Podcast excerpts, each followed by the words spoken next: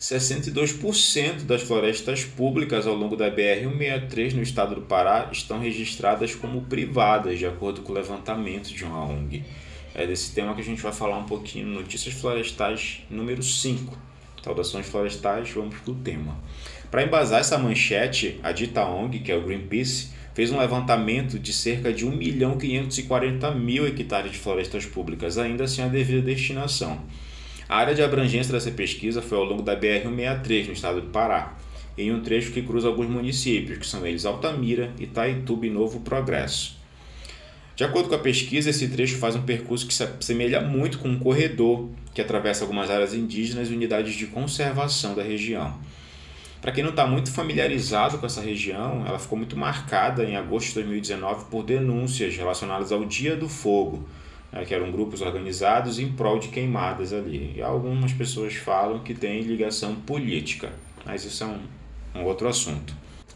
E, inclusive, nessa região tem matérias também que afirmam que entre 2018 e 2019, 35% do desmatamento uh, da Amazônia era justamente nessa região. Deve ter uma cabeça de boa, uma camisa do Corinthians enterrada, porque não é possível. De cada 10 matérias que eu, que eu leio relacionadas à denúncia no estado do Pará, pelo menos quatro é justamente nessa região. É bem complicado esse pedaço do estado. Uh, e para fim de esclarecimento aqui, florestas sem destinação, o que, que são? São áreas que pertencem ao Estado ou mesmo à União que ainda não tem uma finalidade definida, não tem uma destinação, seja para fazer assentamento, seja para áreas de proteção, algo do gênero. Uh, segundo a ONG, o Greenpeace, 2.968 registros de propriedades estão sobrepostas a áreas não destinadas, né, essas florestas públicas. E isso foi encontrado com base em alguns dados do Cadastro Ambiental Rural, uma base de dados do INPE e do Cadastro de Florestas Públicas. E foi feita uma contraprova com imagens de satélite. Inclusive dá para fazer um link bem legal com o episódio anterior do Florestcast Notícias Florestais, que fala sobre a dificuldade que alguns estados estão tendo em tratar esses dados do cadastro ambiental rural. É um volume muito grande de dados, com um corpo técnico pequeno para analisar, então e falta de metodologia uniforme também para analisar esses dados. Então é muito bacana, escutem lá também.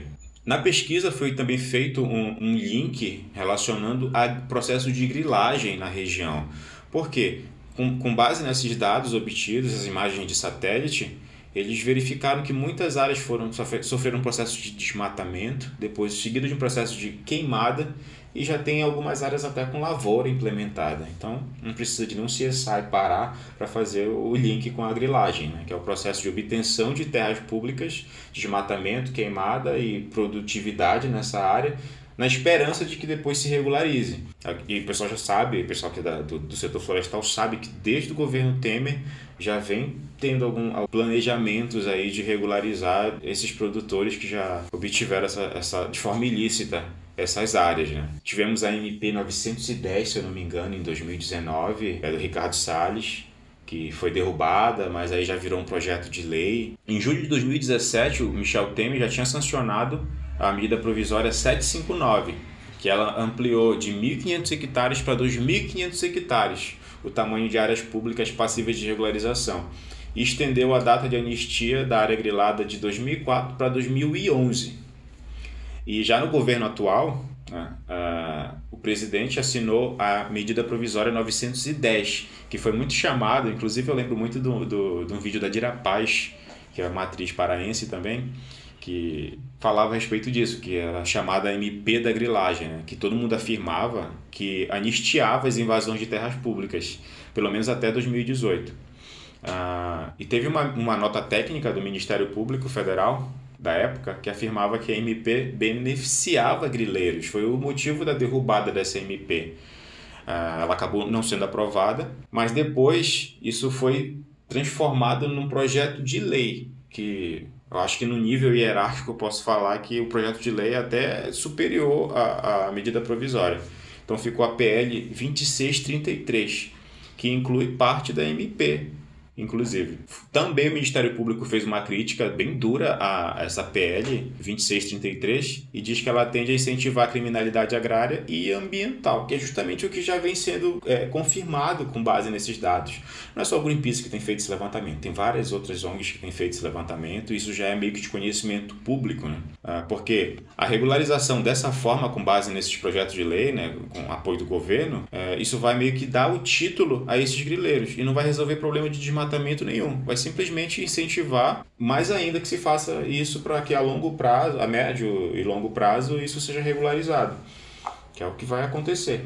É, muita gente criticou isso na, na época do, da implementação do, do atual Código Florestal brasileiro, né, porque anistiava algumas coisas até 2008 o mesmo está se repetindo agora, são as mesmas críticas. Agora, se é positivo ou negativo, aí fica a critério de cada um que tem mais base técnica para explicar, né?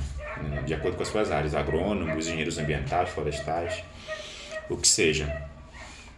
E eles fazem também um link muito grande que, com esse desmatamento desenfreado, que já tem mais do que provas suficientes para mostrar que tem de fato aumentado, uh, eles fazem uma associação a, a, novas possibilidades de uma grande pandemia, né? com origem na Amazônia, não mais na China, porque estão tendo cada vez mais contatos com animais silvestres, o processo de desmatamento faz a gente acabar tendo contato com vírus que até o momento a gente ainda não tem, a gente ainda é desconhecido para o ser humano. Isso é um outro questionamento bem plausível. Bom, é isso daí que, que tem um pouquinho para abordar sobre esse tema. Deixem suas críticas e sugestões aí nos comentários, se vocês tiverem. Fiquem acompanhando nossas redes sociais aí. Nosso Instagram é o arroba florestal Brasil. Beleza? Um abraço a todos e um ótimo final de semana.